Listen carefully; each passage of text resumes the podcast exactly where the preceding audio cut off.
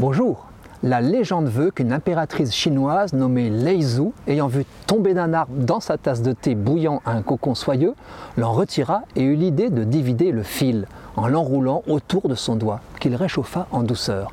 En le tissant, elle fit naître la sériciculture, qui lui vaudra un statut de déesse. Vert à soie. C'est un nom qui en dit long. 5000 ans de domestication d'un papillon de nuit et 1500 mètres de fil pour un seul cocon la soie est filée par la chenille du bombix du mûrier, bombix mori, seul insecte domestique. Ce lépidoptère doit tout à l'homme. Les sociétés asiatiques l'ont élevé depuis si longtemps et ont tant fait évoluer ce bombix qu'il n'existe pas à l'état sauvage, même s'il peut encore s'hybrider avec une autre espèce. Qu'un insecte inédit puisse être produit par l'humanité est-ce un indice de sa souveraineté sur le reste de la création? Comme certaines femelles d'autres papillons nocturnes, celles du bombix du mûrier ne volent pas.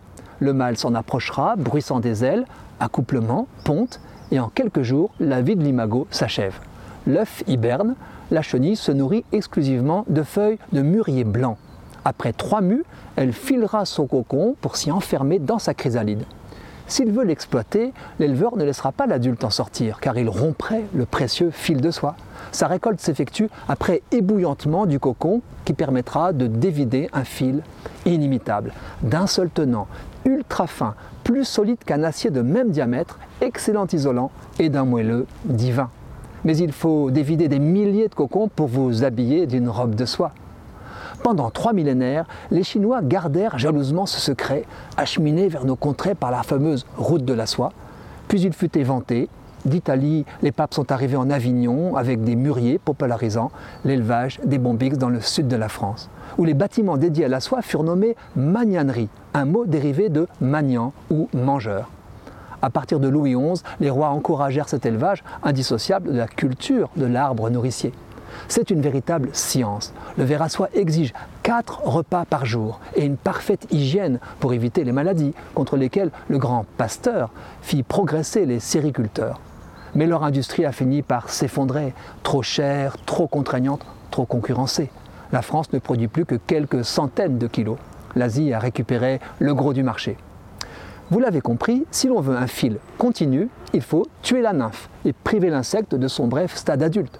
Faut-il s'en émouvoir, comme cet Indien que loue un article de Courrier International intitulé Halte au massacre des vers à soie Notre homme consent à produire une fibre de moindre qualité avec des cocons troués, mais des bombiques se garantissent 100% mort de mort naturelle.